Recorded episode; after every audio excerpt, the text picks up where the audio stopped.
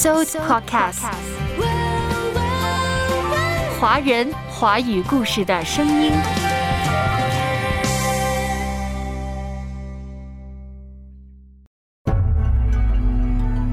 阅读开阔视野，豁达心胸。阅读寻到来处，明白归途。在阅读中看见不一样的世界，遇到更美好的自己。林可辉，阅读世界。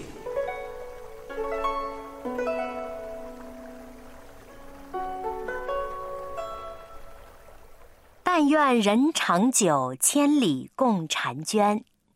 各位好，我是可辉。季节的时令临近中秋，提前祝您中秋快乐。今天阅读世界将和大家品读东坡诗词，当然不再是刚才所诵读的《水调歌头》了。今天我们将跟着诗词大家叶嘉莹先生品读苏轼的《定风波》。叶嘉莹，号嘉玲，一九二四年生于北京，博士生导师，中国古典文学研究专家，师从诗词名家顾随。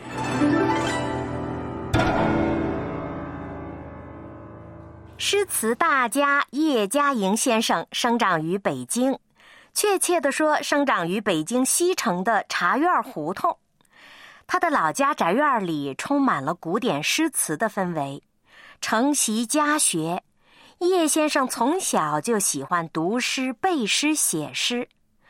大学毕业后，他一直从事着古典诗词的教学和研究工作。叶先生一生的足迹遍及全球各地，所教过的学生有幼儿园的小朋友，也有大学生、研究生、博士生。从少年到青年到老年，可谓是有教无类。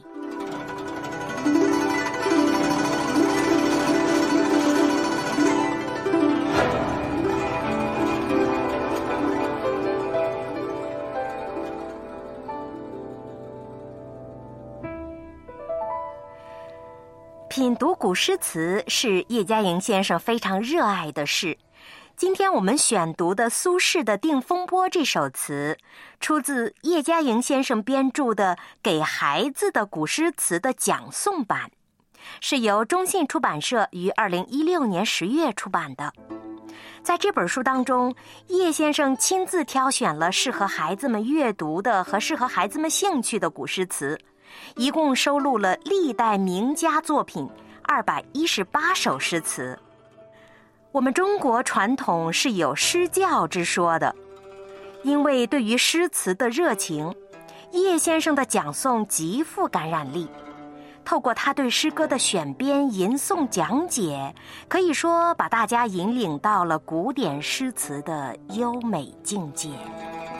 今天，我们就走进大诗人苏东坡的《定风波》。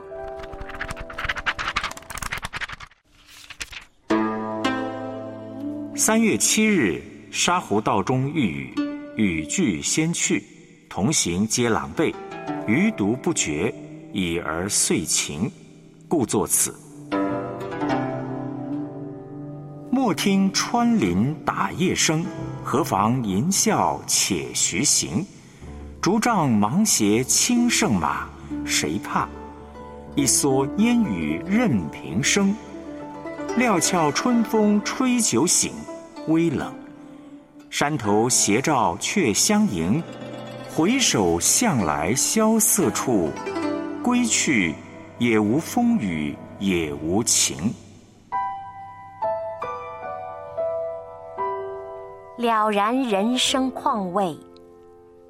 您刚才听到的这首词是苏轼的《定风波》，我是可辉。今天的阅读世界将跟您一起走进叶嘉莹先生品读苏轼的诗词。《定风波》是苏轼的代表词作之一，这阙词作于苏轼的乌台诗案幸免于难后被贬黄州时期，提到乌台诗案，这可谓是苏轼人生历史中最大的，也是最艰难的一段经历。乌台诗案大致是这样的：苏轼早年曾经因为反对新法中的某些弊端遭到迫害，被一贬再贬。在他被调往湖州所写的谢表里，曾经写过：“知其余不适时，难以追培新进；察其老不生事，或可牧养小民。”意思是说，朝廷深知我是个傻瓜，不懂得投机取巧，无法侍奉那些台上的新党。但是呢，念及我年岁大了，不可能再惹麻烦了，也许还能当个小小地方官儿来管理小老百姓。话里确实有些牢骚，结果被攻击他的党人摘录去。诬告他诽谤朝廷，这就记了苏轼一罪。另外呢，苏轼还写过两首咏惠树的诗，其中有“根到九泉无曲处，此心唯有折龙枝”两句，什么意思呢？就是说呀，我从桧树外表挺立的样子，想象到它的根也是不会弯曲的。但是这种正直的根，谁能认识得到呢？如果地下有蛰龙的话，也许只有他才能知道桧树有正直不弯的根本。就是这两句诗招来了横祸呀！因为古代中国龙一向是天子的象征，天子本来是飞龙在天的。可是你苏轼说，只有地下的龙才知道你，那蛰龙到底是谁呢？这岂不是犯了叛逆的死罪吗？所以朝廷派人捕捉他，把他打入了御史台的监狱。御史台的院子里有很多柏树，树上有乌鸦栖息，因此呢，御史台也被称为乌台。好就好在当时的皇帝宋神宗还算是个明白人，才免除了苏轼的死罪，把他贬到了黄州，做了小小的团练副使。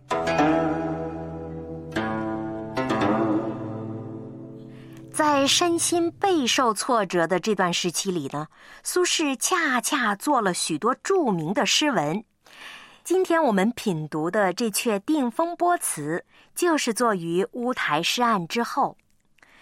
这首词前面有段序文：“三月七日，沙湖道中遇雨，雨具先去，同行皆狼狈，余独不觉。已耳遂情，故作此。”这里所说的沙湖，在黄州东南三十里。那一天呀，苏轼去沙湖的路上遇到了大雨。本来他是带着雨具的，但是途中以为不需要，就让人把雨具先拿走了。不料后来竟下起大雨来，同行的人都被雨给打乱了。但是苏轼觉得，不管紧张还是不紧张，雨始终都要打到身上来，又何必这么狼狈不堪呢？所以在旁边人都狼狈不堪的躲雨的时候，他淡然的说道：“同行皆狼狈，余独不觉。”这就是苏东坡之所以为苏东坡的缘故了。他有一种达观超然的思想，心里总想：狂风骤雨也不会长久啊，紧张狼狈于事无补，不如静待岁晴。果然。不一会儿，雨过天晴了。那么，苏轼联想到自己在风雨飘摇当中的大半生的经历，故作词，也就是借题发挥，写下了这首充满人生智慧和哲理的小词。莫听穿林打叶声，莫听穿林打叶声，十分潇洒。这一穿一打都是力量很强烈的字眼儿，可是苏东坡说别理会他，这体现了词人的哲思。可会不禁想到，天下有许多事情都不会因为你心理上的畏惧而改变其现状的。当人生的暴风雨向你袭来，而你又无法回避它时，紧张畏惧不仅无济于事，反而有可能滑倒在泥泞当中，加重对你的伤害。因此啊，你要有一种精神。那么从宗教的角度来说，那是一种定力。从道德的角度来说，是一种持守。叶嘉莹先生说：“自然界的风雨虽不足道，但若要在人生的风吹雨打中站稳脚跟，不被打倒，就必须具备这种定力和持守。”儒家特别提倡“泰山崩于眼前而色不变”，听起来似乎很夸张。但是人应该具有这种修养，所以我们看东坡是怎么做的。他写道：“何妨吟啸且徐行。”何妨吟啸且徐行。何妨？没什么可以妨碍，非常洒脱。非但莫听风吹雨打。还能伴随着风雨声吟啸从容的走自己的路，真的是有大智慧的。这里所谓的吟啸，就是吟诗唱歌。想象一下，苏东坡受到了那么多的打击，他不听，不管，不在乎，然后一边唱着歌，一边潇洒的、慢慢的向前走去。坚持走他自己要走的路，要走他自己的路是不容易的，可是这份坚持使得他可以吟啸且徐行。所以说，这两句表面上写的是在路途当中遇到大雨。实际上呢，是写苏东坡自己面对人生的打击和挫折时所表现出的一种赏玩的心情，一种豁达的人生境界。从这两句诗当中，叶嘉莹先生提醒我们说，一个人呐，要学会训练自己的心情，要让自己的心情有一个空闲的余裕。不但不被外界的环境打倒，还能够观察，能够欣赏，能够从挫折当中去体会人生的智慧。人不只是在顺利的环境之中才能完成自己，在困难的环境之中也一样能够完成自己。那这里边很重要的一点呢，就是要有一种赏玩的心境。可会觉得，在困难的处境当中，可以更好的成长自己，完成自己。所谓越挫越勇嘛，困难再大也大不过我不在乎。正如清代诗人郑板桥的诗：“千磨万难还坚劲，任尔东西南北风。”也正是因为有这样的心态。苏轼在晚年被贬到荒凉偏僻的海南岛时，不但没有抱怨，反而欣然自得地写诗说：“九死蛮荒无不恨，一游奇绝冠平生。”总之一句话就是我不恨，我觉得在这个地方生活还挺好的。就是在那样艰苦的环境当中，他甚至还发明了东坡肉这道奇菜。那么苏东坡的经历，让可辉想起了《圣经新约罗马书》八章二十八节所说的：“我们晓得万事都互相效力，叫爱神的人得益处，就是按他旨意被召的人。”这句话太有智慧了。万事互相效力，什么意思呢？有的事看上去是糟糕的，但是它也许能够成就人的成长，在另一个角度、另一个视角上，它也许有着助力的作用。这样来看，人生所经历的一切，其实都是最好的安排。人生而为人，从来都不可能一帆风顺，人生总是有高低起伏的。当你处逆境的时候，假如能够有东坡这样超脱的眼光的话，也许会有不一样的看见。与其埋怨、仇恨，还不如学习在那样的环境当中怎么样提升自己。想想看，每一次逆境其实都是上帝给我们的人生的课堂，在那里我们可以学习我们曾经没有的本领。我们可以锻炼自己不足够的能力，让自己变得更加强大。所谓“天将降大任于斯人也，必先苦其心志，劳其筋骨，饿其体肤”等等。有很多经历过困苦的人，回过头来再看自己的经历，就觉得。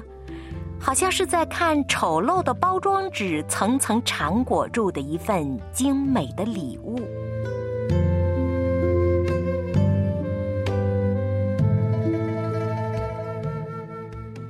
经风历雨之后，大自然的万物会愈发的清新昂扬，那人经历了多重磨难之后，也会变得越来越成熟坚韧，达到更好的人生境界。叶嘉莹先生说：“假如不提宗教，从哲学修养上讲，就是提醒人，无论在任何的环境中，无论做任何事，都要学会在各种环境和事物的相互作用当中，去汲取对自己有益的东西。”叶先生认为，苏东坡就非常具有这种能力，不管是自然界的一场风雨。还是人生中的某种意外的遭遇，他都能够从中获得精神智慧上的启迪。所以呢，接下来他才写道：“竹杖芒鞋轻胜马，谁怕？一蓑烟雨任平生。”洒脱旷达。份超旷豪迈和鲁迅先生笔下的阿 Q 精神，那是有着本质区别的。苏东坡的可贵在于，他人生的自我完成完全是在无待于外的情况下实现的。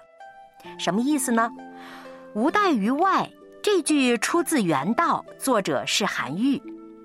可辉查阅了一下，原句是足乎。己无待于外，意思是说，足了，我自身具有的已经够了，可以不去依靠外在的力量了。苏东坡内心具有超强的内在力量，所以他不需要外在的环境加添他力量，加添他所谓的胜过困难的智慧。所以在任何的环境当中呢，苏东坡都是求诸己。而非求诸人，求诸内，而不是求诸外的。莫听穿林打叶声，何妨吟啸且徐行。竹杖芒鞋轻胜马。谁怕？一蓑烟雨任平生。料峭春风吹酒醒。微冷山头斜照却相迎。回首向来萧瑟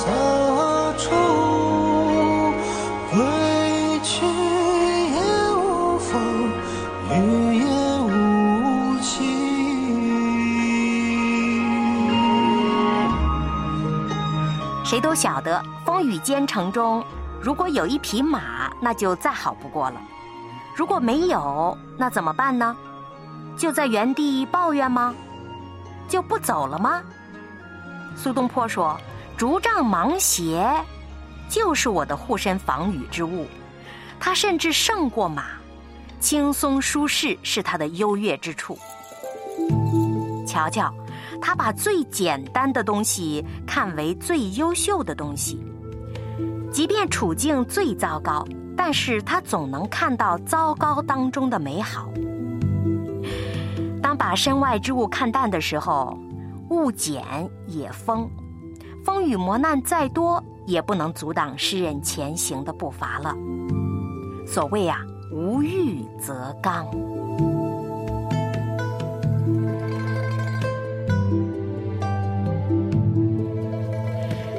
那么，可会遍观周围呀，有很多人处于痛苦中，就是因为心中的欲望太多了，尤其是对物质的欲望。那简直像个无底洞，能抓就抓，越多越好，再多都不为多。正所谓欲壑难填。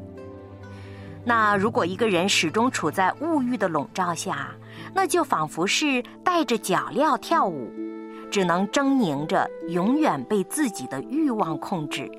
他永远不可能有自由、有洒脱、有了悟，只会有怕。对。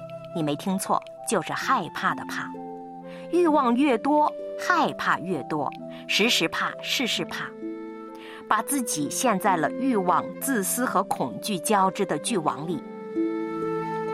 拥有的再多，也不会有平安，更加难以从容地说出“谁怕”这两个字儿。不足之心最磨人，抓的人生终归是苦的，抓到了也未必长久。假如像东坡一样学会看淡，能够置身物外，就能够逃脱欲望的心魔，也就没有什么可畏惧和遗憾的了。所以东坡非常洒脱地说：“谁怕？一蓑烟雨任平生。我没有语句，披着蓑衣，我都可以把这人生过得很潇洒，很自立。”听起来十分的自持自信。我们已经知道，东坡所写的早已不是自然界的风雨了。最妙的是词的后几句：“料峭春风吹酒醒，微冷山头斜照却相迎。”相迎两个字很妙。当你刚刚从风雨寒冷中经过。偶一抬头，看到雨过天晴，霞辉斜照，心里就立即充满了亲切、温暖和振奋的感情。这个时候，你就知道，下雨之后终归会晴，就会对宇宙之间的循环有一种了悟，也就不会永远沉陷在悲苦挫折中了。因为悲苦挫折的后面，一定。会有平顺坦途的。最妙的是最后两句：“回首向来萧瑟处，归去，也无风雨也无晴。”风雨是打击，是不幸；晴是温暖，是幸。但是在东坡的眼中，打击不幸也好，温暖幸福也罢，对他的心都没有什么干扰，也都不能转移和改变他的心智。东坡悠然自在地走在自己的路上，走向自己所追求的目的地。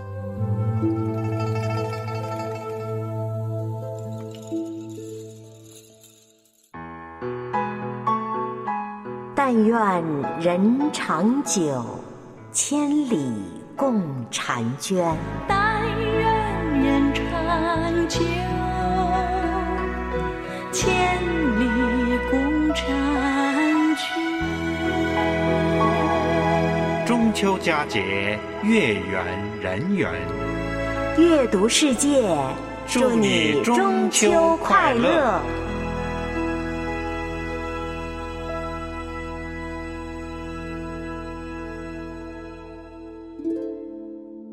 在苏东坡的心中，既没有风雨，也没有晴天。或者换句话说，他的心已经完全超脱于风雨阴晴、悲喜祸福之上了。正像《水调歌头》所说：“人有悲欢离合，月有阴晴圆缺，此事古难全。”无论进退荣辱，无论祸福得丧，在苏东坡看来，早就等量齐观，超然物外了。风雨阴晴是外来的，我仍是我；荣辱得丧是外来的，我还是我。在叶嘉莹先生眼中，东坡已经不是达观，而是一种透视人生、洞达人生之后的旷观。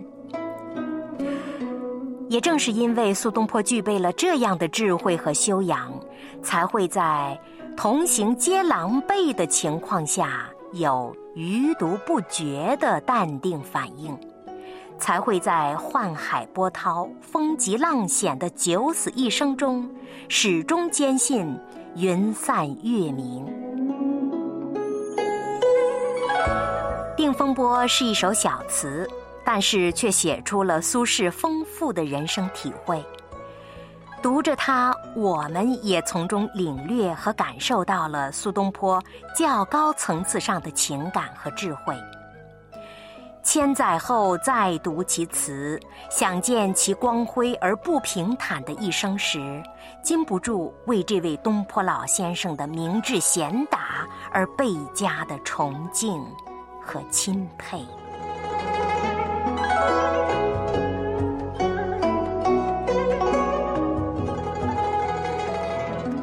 看一切，顺逆从容的苏轼，那真是大江东去，浪淘尽后真正留下来的千古风流人物。在九月开学之际，在中秋到来之前，可会特别把东坡诗词推荐给你，把叶嘉莹先生编著的这本《给孩子们的诗词诵读版》推荐给你。更把充满诗意和智慧的中国古典诗词推荐给你。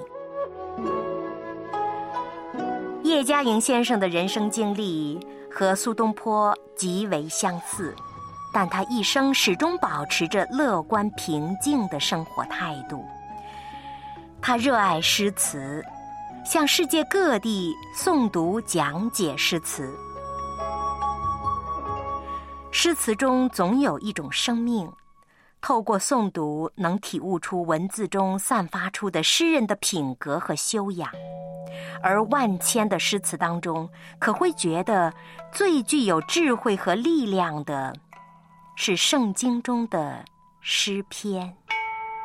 诗篇第一章这样说：“不从恶人的计谋，不占罪人的道路。”不做亵慢人的座位，唯喜爱耶和华的律法，昼夜思想，这人便为有福。不占罪人的道路，不做亵慢人的座位，唯独喜爱主。